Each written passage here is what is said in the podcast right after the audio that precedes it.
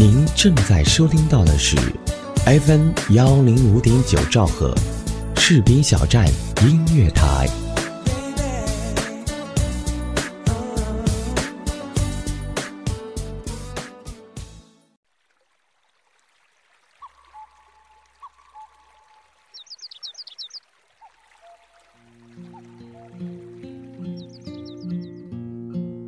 一段音乐，一个故事，是在故事里品味音乐，还是在音乐里回味故事？闭上眼睛，发现这一座城市的美好。我是李小维，欢迎收听《城市漫游记》。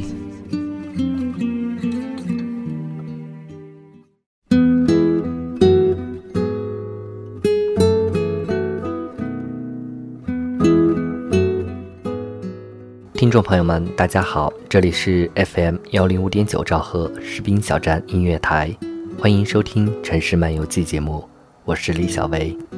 大概在四年前，似乎是看了一本与美国总统奥巴马有关的文章，里面提到了他的妈妈，一位单身母亲，在照顾孩子的同时，每天早上清晨还起床学习法律，非常刻苦。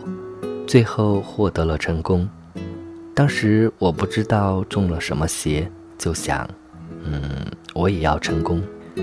至于怎么成功，我不知道，起码应该努力一些吧。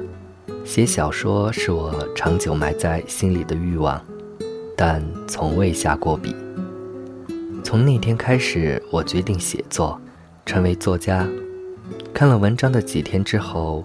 就写成了我的第一篇小说《到美国去》。这是个盘旋在脑海中多年的故事，它已成熟，在这个恰好的时刻里被我写了出来。当时我感觉很棒，以为要通向成功的大道。嗯，我错了。也就是从那个时候起，我开始失眠，不管多努力，想要睡着。但是就是睡不着，一时清醒的让人沮丧。我想过各种办法入睡，喝热牛奶，闻薰衣草，吃安眠药。安眠药的效果是最好的，但让人害怕的是，我刚吃一粒的那一段日子就睡得很好，往后药效见消，需要两粒，再需要三粒。过多的药物让我在第二天变得昏沉，反应很慢，记不起来很多事，于是我就放弃了。接受失眠是我生活里的一部分，不再拒绝，任由它在夜晚来临。回想这几年失眠和写作的日子，我搬过几次家，从城北到城东，再到城西，我有了第一只猫。又有了第二只猫，那么多失眠的晚上，我应该有很多想说的，但认真想起来，不过也就是深夜走动的身影。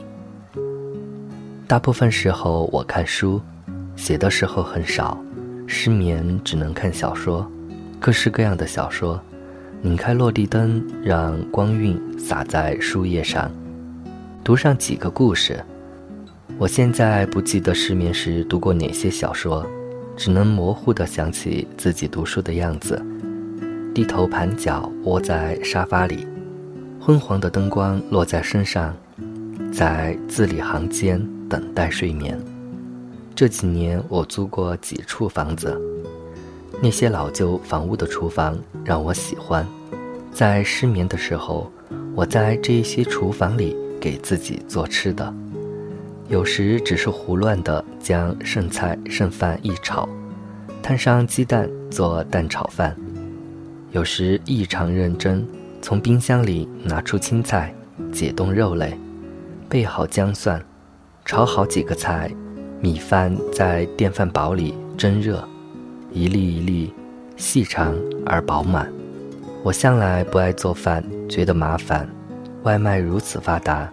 就是为了拯救不善做家务的人，我属于那种喜欢被拯救的那种人。于是心安理得地让厨房空着。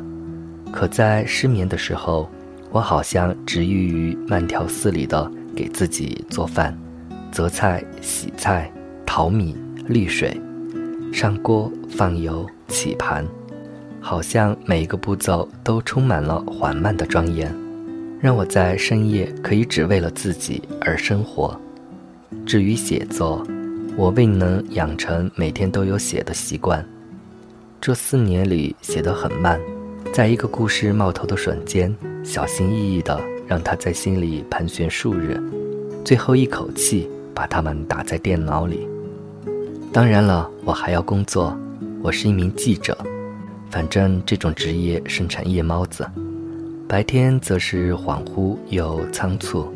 那时我只能在清晨六点。太阳出生的时刻陷入浅睡，三个小时后又被闹钟叫醒，赶去工作。少睡似乎并不疲惫，只是让人觉得恍惚。周遭的人和事儿都离自己很远。为了让自己不显怪异，我会喝咖啡，很多咖啡。在同事讲笑话时第一个笑出来，在陈述自己的工作时井井有条。虽然缺少睡眠。可是我从未在办公室里打过半刻盹儿，大多时候我都神采奕奕，甚至不能安静地坐在位置上，而是要站起来走动走动，和同事说话、谈笑、讨论工作，直到无话可说时，我才会离开一会儿，到楼梯间里抽烟。有很多办公楼只有楼道可以吸烟。那里甚至摆放着一些盛着水的垃圾桶，供憋闷不已的上班族熄灭烟头。我似乎花了很大的力气来维持一个职业的、热情的、开朗的人格，可是又得让这一种人格在写作时走远些，变成一个固执、冷静和严格的人。上一个人格随时准备说：“好的，没问题。”请稍等，我马上处理。可下一个人格不如此利落的说话，陷入模棱两可的舒适，随便啦，无所谓。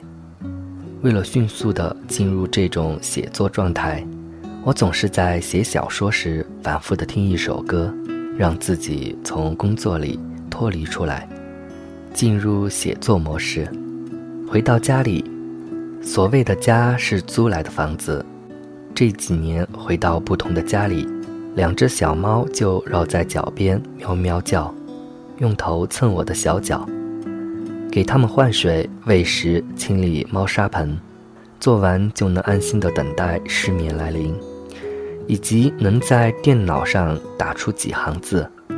深夜将至的那几个小时，我会看电影，或是在网上和朋友聊聊天，诗语般的社交。于是深夜来了，失眠也来了，更多的时候是写不出来。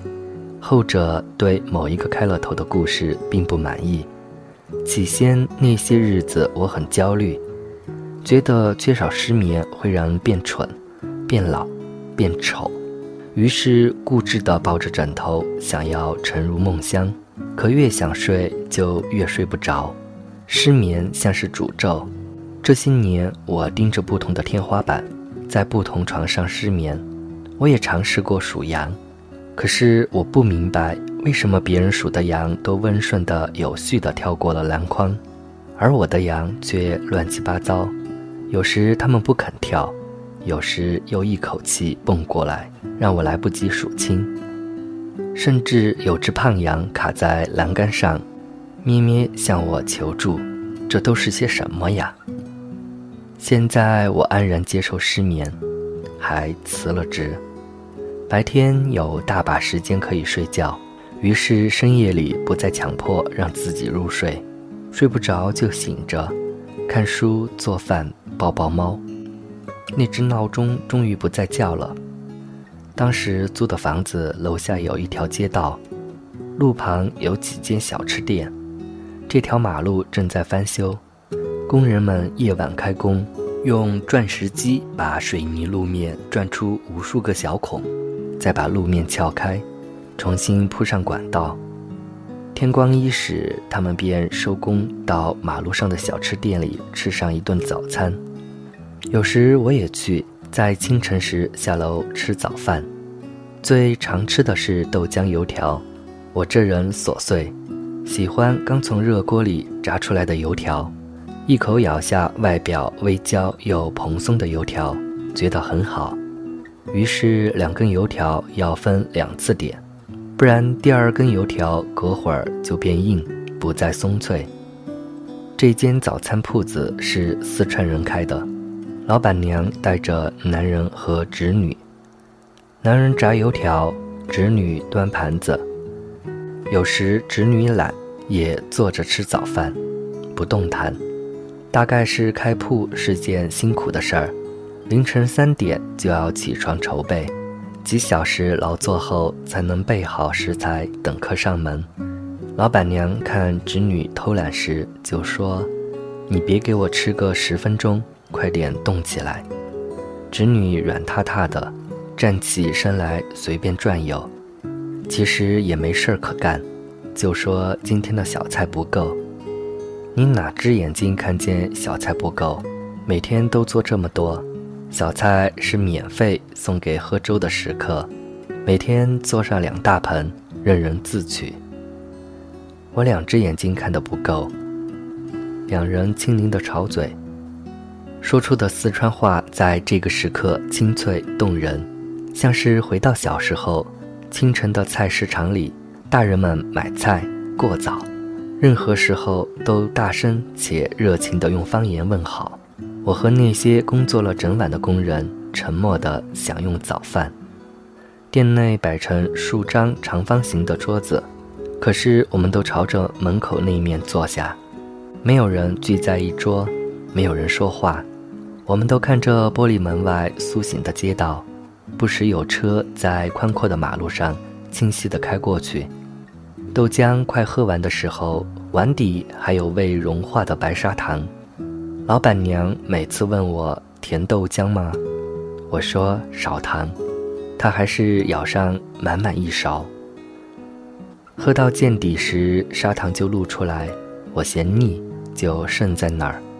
最后半根油条也不想再吃，感觉一切都可以任性。我带着沉甸甸又温暖的胃走回家。北京的夏天不热，清晨更是凉爽。清新的风吹在身上，悬在闪耀的嫩绿的树叶间，还有清脆的鸟声。有一种鸟固执地叫着“咕咕咕咕”，不知道是不是鸽子，反正它们都不见踪影。我走进电梯回家，猫还是绕在脚边，又趴过来闻闻我的嘴，检查我吃过什么。有时候像是我在等待着上帝给个回应，他确实会给我回应。这书中的故事，是在失眠时聆听了他的声音。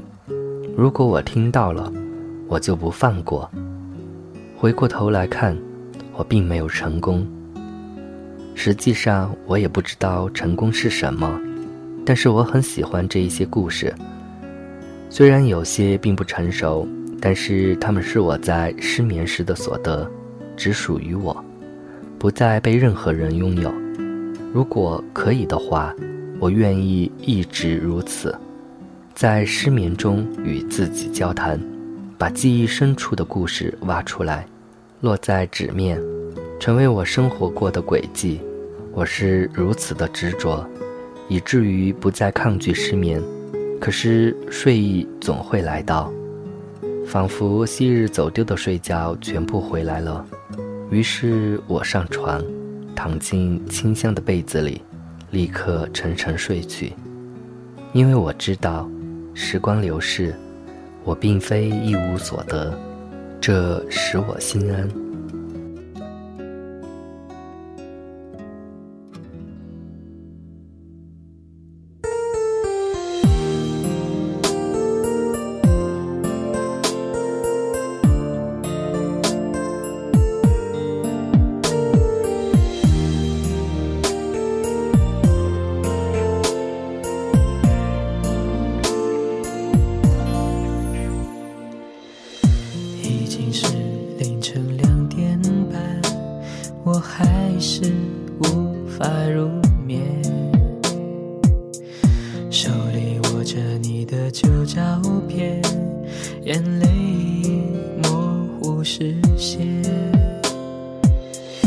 忘记是何时开始的，我没了黑夜白天，这样没日没夜的思念，我老了好几十年，我们的世界。就在那一天，就这样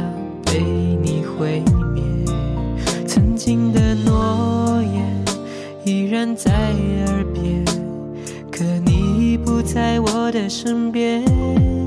我是真的想念你入睡的容颜，过往的点点滴滴仿佛还在眼前，只是你不了解。我是如此依恋，尽管你离开我已有好几年。每个寂静深夜，每当闭上双眼，仿佛还能够听见那些蜜语甜言。你是否能看见，我心中的思念，都是为了纪念我们之间永远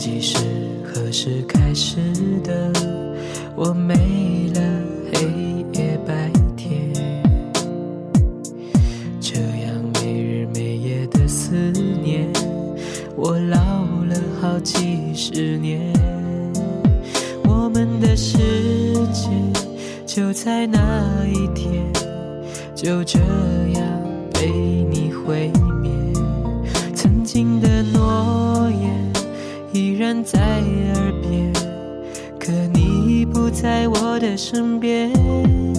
我是真的想念你入睡的容颜，过往的点点滴滴仿佛还在眼前，只是你不了解，我是如此依恋，尽管你。爱我已有好几年，每个寂静深夜，每当闭上双眼，仿佛还能够听见那些蜜语甜言。你是否能看见，我心中的思念，都是为了纪念我们之间永远的画面。或是真的想念。谁的容颜，过往的点点滴滴仿佛还在眼前，只是你不了解，我是如此依恋。尽管你离开我已有好几年，每个寂静深夜，每当闭上双眼，仿佛还能够听见那些蜜语甜言。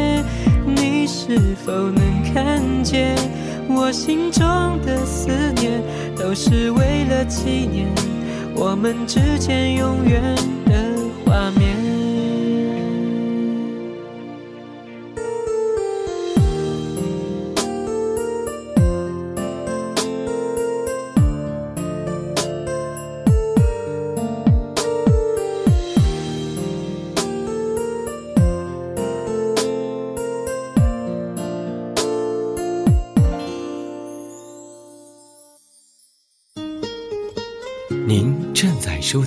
是 FM 幺零五点九士兵小站音乐广播，自由聆听，无限精彩，我们就在您耳边。有人说，爱上一个人只需要一秒钟，而爱上一个声音，我觉得应该是一生的幸福。爱上主播，爱上你，我是李小维。我在士兵小站用声音温暖你的心田。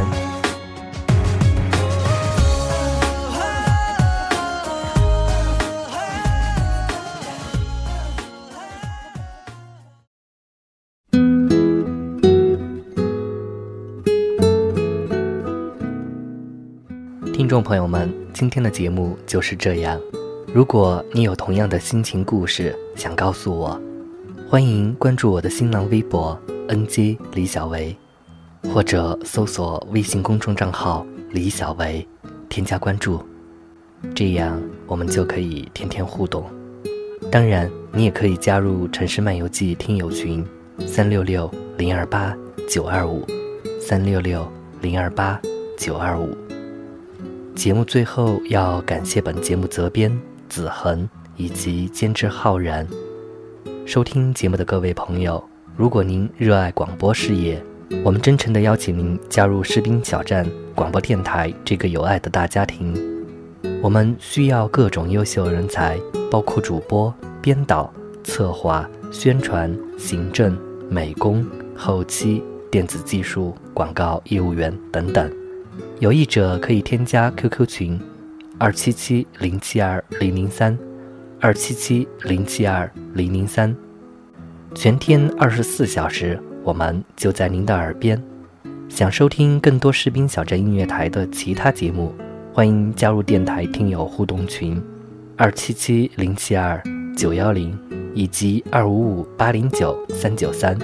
当然，您还可以关注电台的官方微博或者公众账号，搜索“士兵小镇音乐台”，添加关注。朋友们，我是李小维，我在 FM 幺零五点九兆赫士兵小镇音乐台和您道别，晚安。